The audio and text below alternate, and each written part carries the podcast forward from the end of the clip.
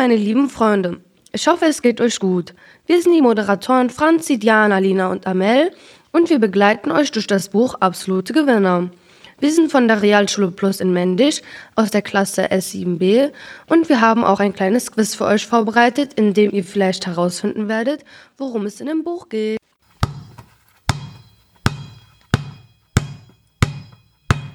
Und habt ihr es herausgefunden? Es geht um Basketball. In dem Podcast erfahrt ihr zunächst, wovon das Buch Absolute Gewinner handelt. Dann hört ihr einige Auszüge aus dem Text. Anschließend folgt ein Interview mit dem Autor Christoph Scheuring, in dem ihr unter anderem erfahrt, warum Herr Scheuring das Buch geschrieben hat. Und zu guter Letzt verraten wir euch, warum man Absolute Gewinner lesen sollte und wem wir das Buch empfehlen. In dem Buch geht es um eine Basketballmannschaft, die nie was mit Basketball zu tun hatte. Der Hausmeister brachte es ihnen dann in ein paar Wochen bei und dadurch gewannen die Kinder ihr Selbstbewusstsein. Als es dann soweit war, versuchten sie das größte Basketballturnier Deutschlands zu gewinnen. Doch nach ein paar Wochen verschwand ihr Trainer. Aber selbst wenn sie nicht die Besten sind, geben sie alles, um es zu schaffen. Jetzt lernt ihr in einem ersten Auszug aus Absolute Gewinner die Hauptfigur Luca kennen. Wir wünschen euch viel Spaß dabei.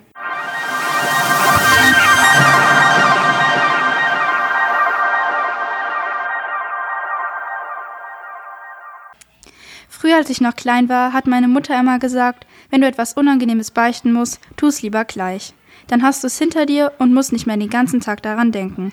Mit sieben oder acht Jahren habe ich das auch echt noch geglaubt und alles sofort erzählt. Aber mittlerweile weiß ich, dass der Spruch ziemlicher Blödsinn ist, weil man ja immer die Chance hat, dass sich das Unangenehme von selbst erledigt, wenn man nur lange genug damit wartet.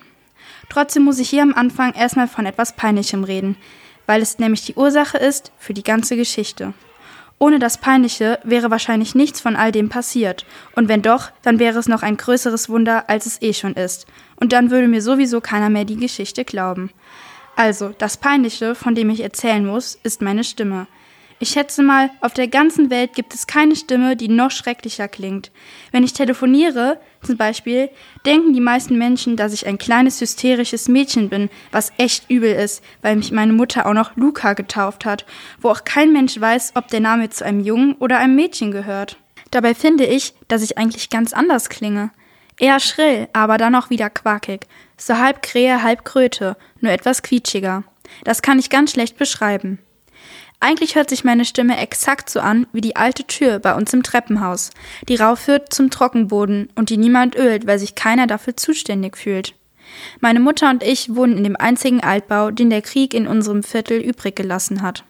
Sonst gibt es hier nur kilometerlange viereckige Blocks aus rotem Backstein ohne jede Verzierung. Und weil unser Haus der einzige Altbau ist, wohnen hier auch nur die reicheren Leute also nicht die wirklich Reichen, weil Menschen, die richtig Geld haben in Hamburg, ans Wasser ziehen. Nach Uhlenhorst oder Harvestehude oder an die Elbe natürlich. Unser Stadtteil heißt Hamm und ist jetzt nicht die erste Adresse. Trotzdem sind die Leute in unserem Haus noch so reich, dass sie im Treppenhaus immer so tun, als wären sie sich noch nie im Leben begegnet. Zwei Ärzte gibt es hier, direkt unter uns, und darunter wohnt ein Steuerberater und dann kommt der Filialeleiter einer Sparkasse. Und im Erdgeschoss wohnen noch eine Lehrerin und ein Typ, der eine Tankstelle hat. Wenn im Treppenhaus mal eine Lampe kaputt ist, dauert es mindestens einen Monat, bis jemand die Birne ersetzt.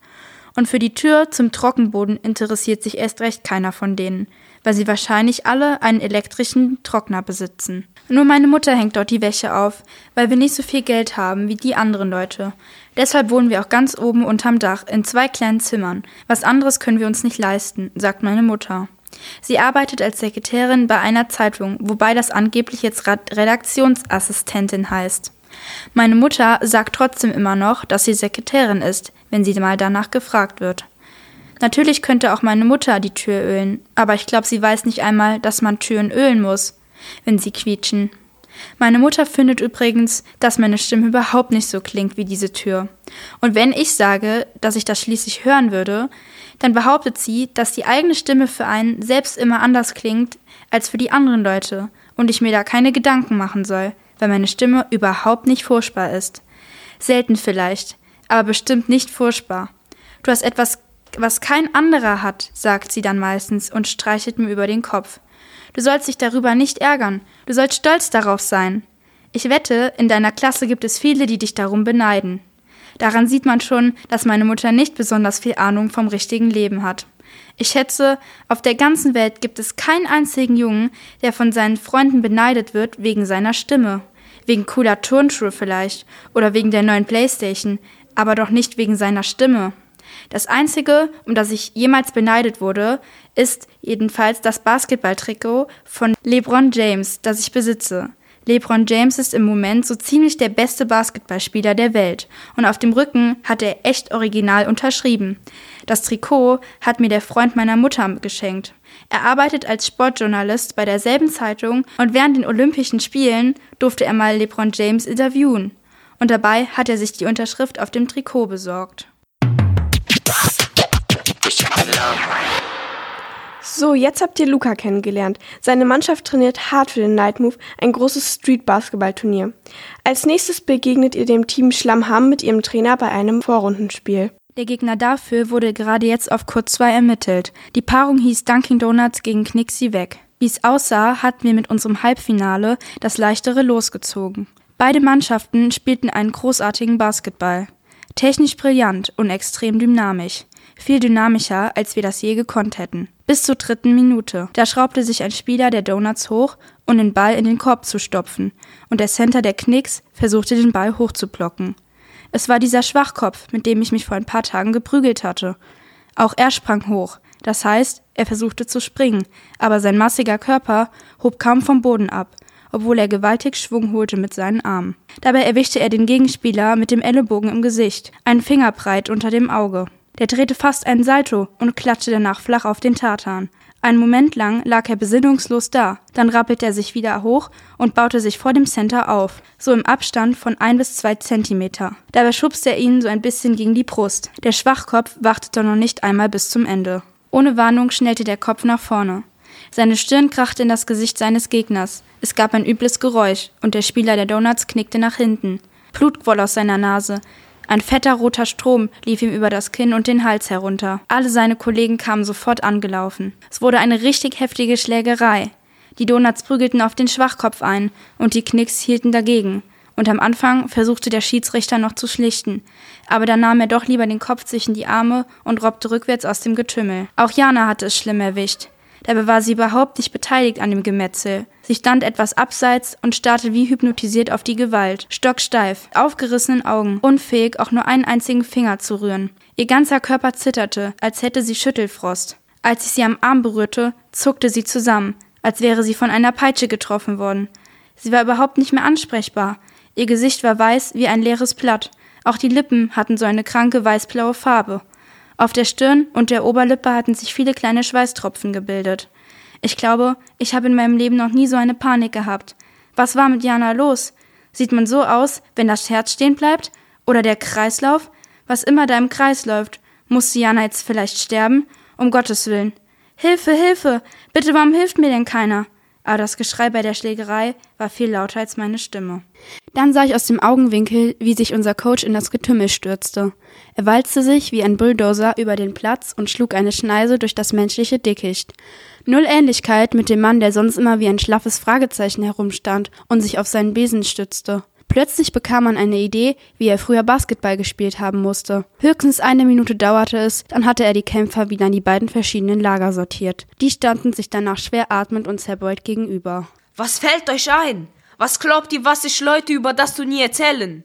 Spannende Spiele, tollen Basketball, großartige Partys? Nichts von denen werden sie erzählen. Von einer Idiotenbande, die sich die Köpfe einhaut. Ihr macht den Sport kaputt, den wir alle lieben. Ihr zieht Basketball in den Dreck. Wer gibt euch das Recht dazu? Dann fiel sein Blick auf Jana und er brach sofort ab und rannte zu ihr herüber. Wahrscheinlich hatte er ihren Zustand jetzt erst bemerkt. Jana hatte sich immer noch nicht beruhigt.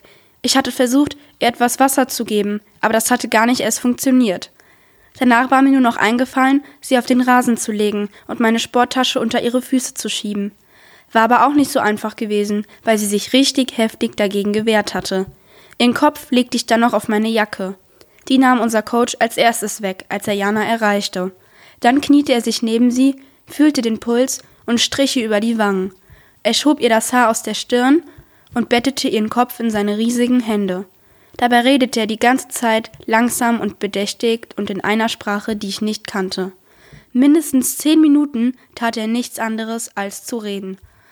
Aber man konnte richtig zusehen, wie sich Janas Körper dabei entspannte. Das Zittern hörte allmählich auf, genauso wie das Flackern der Augen. Sogar das Gesicht bekam wieder eine gesündere Farbe. Ich verstehe das nicht. Ihr ist doch gar nichts passiert. Ich meine, persönlich. Keiner hat sie angegriffen. Warum reagiert sie denn so? Mach dir keine Gedanken. Vielleicht hat sie früher schlimme Dinge erlebt, sagte der Coach. Was denn für Dinge? Die Sichel zuckte mit den Schultern und hob dann Jana auf, als wäre sie leicht wie Papier. Dann trug er sie rüber zu seiner Wohnung. Gar nicht trauermäßig oder so, wie man das aus dem Fernsehen kennt, wenn irgendwo auf der Welt ein Unglück passiert. Eher war das hier ein inniges, schönes, friedliches Bild. Ich schaute den beiden hinterher und wusste überhaupt nicht mehr, was ich noch denken sollte. Von unserer Mannschaft hatte niemand Janas Zusammenbruch bemerkt. Natürlich war die Massenschlägerei interessanter gewesen. Irgendwann tauchte die Pfeife vom Schiedsrichter wieder auf und tat so, als hätte er die Lage im Griff. Mit durchgedrücktem Kreuz stand er im Mittelkreis und blies in seine Trillerpfeife, bis er die Aufmerksamkeit aller Mannschaften hatte. Dann disqualifizierte er die Donuts und die Knicks für den Rest des Turniers. Ich verbiete euch hiermit jemals wiederzukommen, rief er, obwohl er das Ganze bestimmt gar nicht konnte, weil er hier nicht das Hausrecht besaß. Das hätte vielleicht unser Coach machen können, aber nicht dieser Kaspar. Wir selbst brauchen dann eine Weile, bis wir realisierten, dass wir damit die Sieger des Hamburger Nightmoves waren und in einer Woche nach Berlin reisen würden zum großen Finale. Wo ist der Coach und was ist mit Jana? Ihr ging's nicht so gut. Sie ist irgendwie umgekippt. Der Coach hat sie nach Hause gebracht. Alter, ist das geil. Wie bitte? Wir sind geil, Mann. Wir fahren nach Berlin zum Finale. Das ist geil, aber so richtig. Danach gingen wir alle rüber zum Soundtrack, wo später die Medaillen verteilt werden sollten. Nach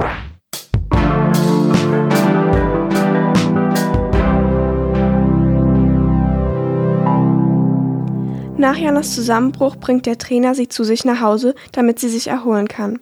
Doch am nächsten Morgen ist der Trainer verschwunden. In der darauffolgenden Nacht sieht Luca, wie sich ein merkwürdiger Mann, den sie Bäcker nennen, mit dem Trainer streitet. Daraufhin gehen Jana und Luca zu dem Bäcker, da sie mehr über den Streit herausfinden wollen. Es war heiß in dem Raum und der Typ trug nur ein weißes, dreckiges Unterhemd und weiße Sandalen und eine graue Hose mit winzigen Karos. Auf dem Kopf hat er eine Art Mütze aus Krepppapier. Was? Wir suchen ihren Lehrling. Ich habe keinen Lehrling. Kann auch Geselle oder Hilfskraft oder sowas sein. Ich habe auch keinen Gesellen.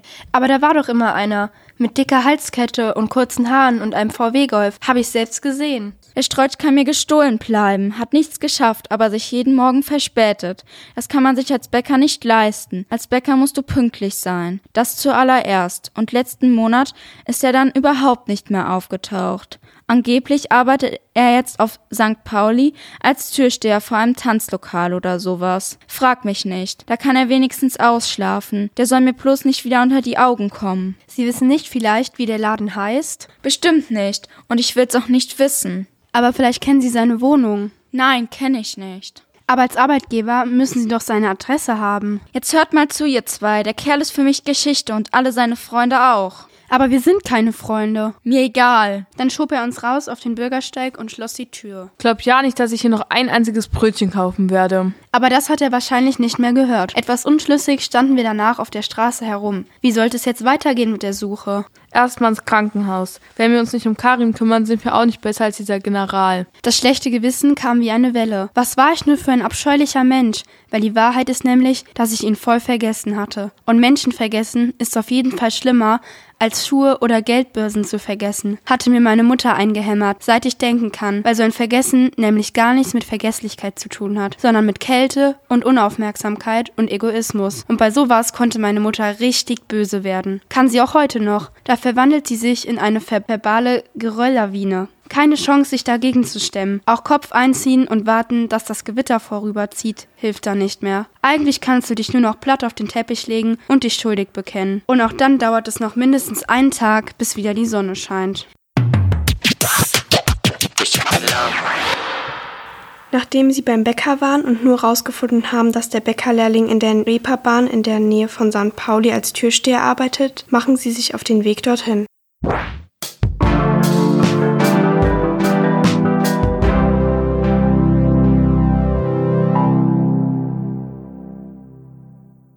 Auf der anderen Seite wollte ich aber schon immer mal nach St. Pauli, Bisher kannte ich das Viertel nur aus den Nachrichten. Dabei sind es von uns mit der U-Bahn nur sieben Stationen und einmal umsteigen bis zur Reeperbahn. Dort soll es dann jede Menge Besoffene geben und Messerstechereien und halbnackte Prostituierte, die in irgendwelchen Schaufenstern sitzen. Schön, sagte Jana und zeigte auf das Wasser, das in der Sonne aussah wie flüssiges Gold. Manchmal kam ein Schlepper vorüber und zog darin eine Fursche, die dann bis rüber an das andere Ufer lief. Dahinter war der Schattenriss der riesigen Kräne. Ich hatte echt Angst um dich. Ich hab gedacht, du stirbst. Von was redest du? Ich meine, nach dem Night Move, als es zusammengeklappt ist, was passiert da mit dir? Ich weiß es nicht. Erinnerst du dich denn nicht? An gar nicht. Die Schlägerei? Auch nicht. Als du damals so sauer warst auf mich, weil ich mich geprügelt hatte, hat es denselben Grund? Wenn ich's doch nicht weiß. Weißt du's nicht oder willst du's nicht wissen?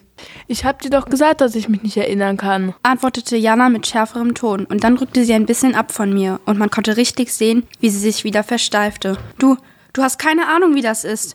Ich meine, wenn man um jemanden Angst hat, das ist echt furchtbar. Dann denk halt an was anderes. Eigentlich ist so ein Satz genauso bescheuert, wie wenn jemand sagt, Jetzt lach doch mal, als hätte das Gehirn einen Knopf, den man bloß drücken müsste. Eine Weile starrten wir schweigend aufs Wasser. Jeder für sich, und der Hafen war plötzlich überhaupt nicht mehr schön, sondern eine Drecksbrühe, und die Kräne waren auch keine malerischen Silhouetten mehr, sondern riesige Monsterinsekten auf Stelzen.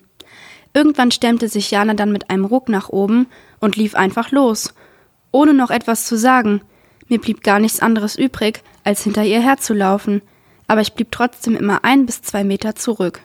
Sobald ich beschleunigte, lief auch sie etwas schneller, so dass ich nie die Chance hatte, auf gleiche Höhe zu kommen. Vielleicht wollte sie nicht, dass ich mich bei ihr entschuldigte. Hätte ich echt gemacht, obwohl ich gar nicht gewusst hätte, wofür. Das ist schon ziemlich kompliziert. Ich meine, warum verhalten sich Mädchen so? Wenn ich sauer bin, will ich doch nur, dass sich der andere wieder bemüht. Aber Jane wollte das gar nicht. Ich schätze, sie fand es super, dass ich mich so schlecht fühlte, und das wollte sie dann noch ein bisschen auskosten, wahrscheinlich. So stapften wir durch St. Pauli. Jana mit finsterem Blick vorneweg und ich wie ein Dackel dahinter. Wir kamen an einem Tattoo-Laden vorbei, der lauter Heavy-Metal-Motive im Schaufenster hatte. Blutende Körper und schreiende Fratzen und Grabsteine und so ein Zeug. Dann kam ein Geschäft mit Lederpeitschen und Lackhosen, und die nächste Straße war dann versperrt mit einer hölzernen Wand, die nur einen ganz schmalen Durchlass hatte. Ich schaute neugierig um die Ecke, aber da kam sofort jemand angelaufen und sagte, dass Kinder hier nichts zu suchen hätten. Aber ich konnte noch erkennen, dass da tatsächlich Frauen in weißer Unterwäsche hinter Schaufenstern saßen. Türsteher standen dort aber nicht herum. Also drehte ich wieder um, und dann gingen wir systematisch die anderen Straßen ab. Die eine hoch und die nächste wieder herunter.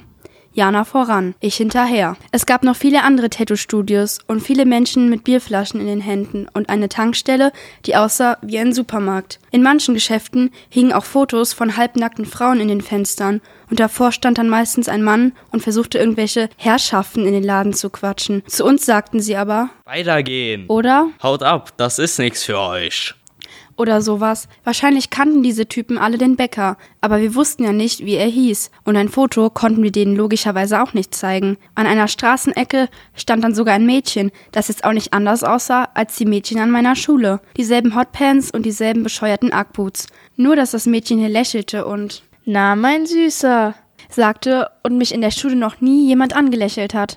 Hallo, antwortete ich, weil ich keinen Plan hatte, was man in solchen Fällen am besten sagt. Es war noch nicht richtig dunkel geworden und man konnte sehen, dass sie so viel Farbe im Gesicht hatte wie ein Rembrandt-Gemälde und dass darunter viele Pickel waren, aber sonst sah sie echt süß aus. Ein bisschen so wie das Mädchen aus Zurück in die Zukunft, mit genau derselben 80er-Jahre-Frisur. Was ist mit uns? Wieso? Was soll sein? Keine Ahnung. Findest du mich hübsch? Sehr. Glaub schon, ja. Hast du denn überhaupt Geld? Warum fragst du? Du darfst mich auch küssen. Ich schätze, ich habe sie angestarrt wie das achte Weltwunder oder das neunte, also auf jeden Fall etwas, was es eigentlich gar nicht gibt. Ich sah mich nach Jana um. Sie war einfach weitergelaufen und bog jetzt nach rechts um die Ecke. Keine Ahnung, ob sie gar nichts bemerkt hatte oder ob ich einfach nur Luft für sie war. Ich heiße Jacqueline. Dann griff sie nach meinem Arm. Ihre Hände waren auch ziemlich niedlich, klein und rund, und wo bei Jana Gelenke waren, hatte sie kleine Grübchen. Ich will dir was zeigen. Ich kann nicht. Ehrlich jetzt, keine Zeit. Aber da kann man mal wieder sehen, was für ein Lappen ich bin, weil ich nämlich überhaupt keine Chance hatte. Klar hast du Zeit. Das dauert nicht länger als fünf Minuten bei dir, verspreche ich. Sie zog mich ein paar Schritte die Straße rauf, in einen Hauseingang, und dort saß eine Oma im Hauskittel auf einem Klappstuhl, wie so eine Toilettenfrau auf einer Raststätte an der Autobahn.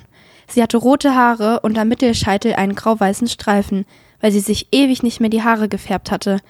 Der Streifen war so breit, dass ihr Haar aussah wie die Flagge von Österreich. Das Zimmer kostet 30 Euro. Was soll ich denn mit einem Zimmer? Tu's für mich, Liebling. Dann fischte sie mit spitzen Fingern die Scheine aus meinem Portemonnaie.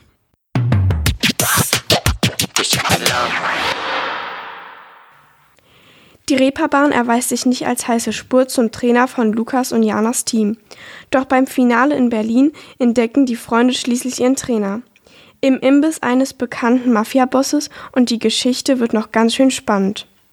Wir durften den Autor des Buches Absolute Gewinner, Christoph Scheuring, beim Erstellen unseres Podcasts kennenlernen und ihm einige Fragen zu seinem Buch stellen. Gleich hört ihr einen Teil von dem Interview, in dem ihr erfahrt, warum Herr Scheuring dieses Buch geschrieben hat, wie er seine Ideen für die Storyline entwickelt hat, wie Herr Scheuring mit Kritik umgeht und ob es eine Fortsetzung des Buches gibt. Herr Scheuring zeigte uns sein Arbeitszimmer und stellte uns seine Hündin Leni vor. Hört selbst. Ähm, hallo, wir sind Diana, Dina und Franzi und wir stellen Ihnen heute ein paar Fragen zu Ihrem Buch. Und wenn Sie nichts dagegen haben, würden wir auch sofort anfangen. Ich stelle mich auch kurz vor. Ich bin Christoph und da sitzt die Leni, die immer dabei ist, wenn ich irgendwas mache. Das ist ihr Lieblingsplatz, die guckt dann raus auf unseren Garten. Schieß los. Also, ähm, war es geplant, dass Sie dieses Buch geschrieben haben oder haben Sie einfach angefangen zu schreiben? Also die Geschichte ist eigentlich folgende. Ähm, erstmal eine Frage, wie alt seid ihr ungefähr? 12 und 13, ja. Okay. Also ich habe dieses Buch eigentlich geschrieben für meinen Sohn, der war damals zwölf. Und äh, das war so, dass er ähnlich wie ich auch äh, in meinem Mob keine Lust hatte, irgendwas zu lesen. Mein Sohn ist aber ein begeisterter Basketballspieler gewesen. Wir sind dann rumgegangen und es gab überhaupt kein Buch über Basketball für Jungs. Und äh, dann habe ich schließlich gesagt, okay, ich schreibe dir eins, weil ich war in der Zeit Journalist und lebte vom Schreiben und dachte, okay, ich, dann schreibe ich dir mal ein Buch über Basketball. Interessant zu hören, weil ich habe mir jetzt was ganz anderes vorgestellt. Ja, ja. Ähm, wir haben auf dem Buchrücken gesehen, dass ein sehr bekannter Basketballspieler, also Dirk Nowitzki, einen Kommentar halt auf, der, auf dem Buchrücken geschrieben hat. Und wir haben uns halt gefragt, wie sie es geschafft haben, dass so ein äh, berühmter Basketballspieler ja sozusagen ihr Buch kommentiert hat. Also einmal ist ja so, dass ich in meiner, meinem zweiten Leben Journalist bin und äh, wirklich äh, ganz, ganz viele Leute schon interviewt habe, auch ganz viele Sportler, auch berühmte Politiker. Ähm, deswegen verstehe ich auch, wenn ihr jetzt so ein bisschen aufgeregt seid, weil wenn ich solche Interviews geführt habe, war ich auch immer tierisch aufgeregt, wenn ich dann, was ich mit dem Außenminister oder so reden musste. War dann aber immer dann ganz easy und ihr werdet sehen, das ist bei euch auch ganz easy. Ich hatte immer schon eine Nähe sozusagen zu den auch zu Sportlern. Nowitzki selbst kannte ich nicht, aber ich habe einige äh, NBA-Profis interviewt in meiner äh, journalistischen Karriere und ähm, von Nowitzki wussten wir einfach, dass er solche, dass er dem Basketballsport wahnsinnig zugewandt ist und dass er alles tut, um den Sport auch zu fördern. Und äh, dann kam tatsächlich der Verlag auf die Idee, äh, ihn einfach mal anzuschreiben und sagen, und ihm das Buch geschickt hat und äh, gesagt hat, magst du da nicht irgendwie einen kurzen Kommentar zu geben? Und das hat er dann auch sofort gemacht. Okay. Das hört sich, finde ich, ziemlich interessant. Ja. Und äh, haben Sie sich denn diesen Plot spontan ausgedacht oder irgendwie genauer recherchiert? Also ganz prinzipiell kann man Bücher auf zwei Arten schreiben. Entweder ich denke mir wirklich einen Plot aus und sage, Kapitel 1 passiert das, Kapitel 3 passiert das, Kapitel 10 ist der Wendepunkt und Kapitel 25 ist folgendes Ende.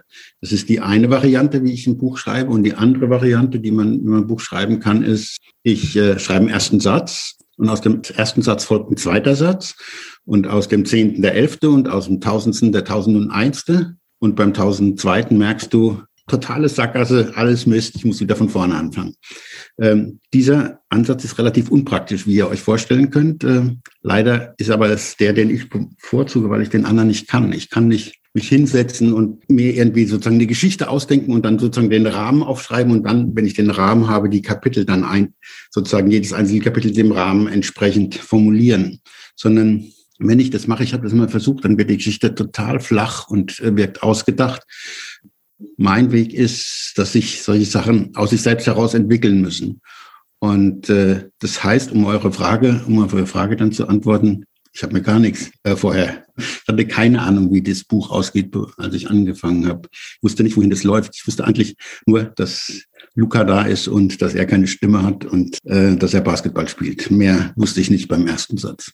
Also was? Kom komplett spontan. Ja, das ist, ist, spontan ist vielleicht nicht so das richtige Wort. Das ist eher so organisch. Also das wächst so raus. Ja, das ist so, das ist gar nicht mal sozusagen, dass ich mir was ausdenke, sondern es ist einfach, wenn das jetzt so und so ist bisher, dann bedeutet das für die nächsten zwei Sätze, da muss das und das jetzt kommen, weil das ist dann logisch oder es ist äh, plausibel oder irgend sowas. Das heißt, das ist äh, dann im Endeffekt gar nicht so ein äh, bewusstes Ideen haben, sondern das ist eher so ein, äh, wächst aus einem raus, ohne dass man genau weiß, woher es wirklich kommt. Okay, also hat sich das so im Prinzip während dem Schreiben entwickelt? Genau. Okay, ähm, und ich hoffe, das ist jetzt nicht zu privat oder so, aber Sie haben bestimmt auch ein bisschen Kritik zu Ihrem Buch bekommen. Setzen Sie sich auch ähm, mit dieser Kritik auseinander oder ignorieren Sie das einfach komplett?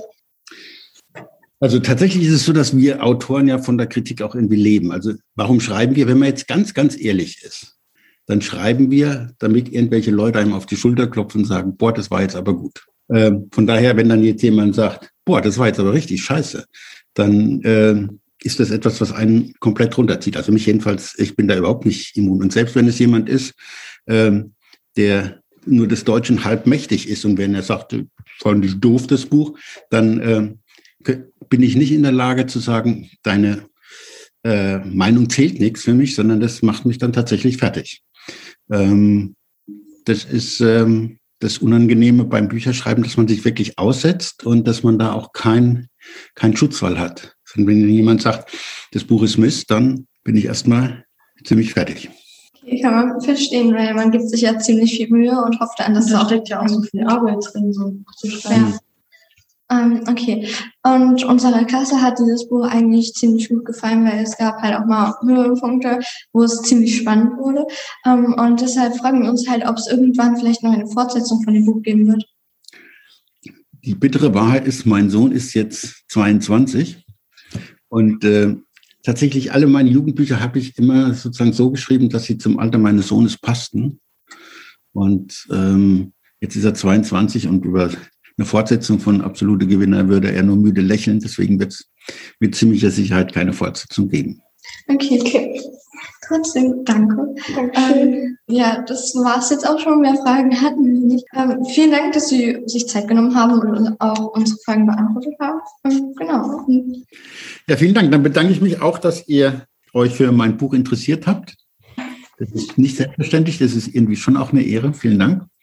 Und dann wünsche ich euch gutes Gelingen bei allem. Tschüss. Tschüss, tschüss. Wir sind der Meinung, dass absolute Gewinner einfach zu lesen war. Es, gab, es gibt viele sehr unterschiedliche Charaktere im Buch und besonders die Entwicklung von Luca und Jana fanden wir spannend. Nebenfiguren wie Dimitri, dessen einfachen Gemüt uns immer wieder zum Lachen brachte, oder die Sprüche von Francis sorgten immer für Lachkeks. Interessant sollte es für Sportler sein und es ist besonders für Basketballer interessant. Absolute Gewinner sollte für Zwölfjährige bestens geeignet sein. Im Buch gibt es sehr viele Hintergrundgeschichten, die sehr spannend und interessant sind. Die Geschichte zeigte uns, dass auch ganz unterschiedliche Menschen durch Teamgeist und Freude am Sport zusammengeschweißt werden und füreinander da sind. Viele von uns fanden die Beschreibung der Basketballspiele extrem langatmig und kannten die Bedeutung von Fachbegriffen wie Rainbow Shot oder Alley Hoops nicht. Ganz sicher haben Basketballfans viele Freude an dem Buch. Wir hoffen, euch hat dieses Buch gefallen und ihr wollt mal reinschauen. Und damit endet unser Podcast auch schon. Viele Grüße aus Mendig.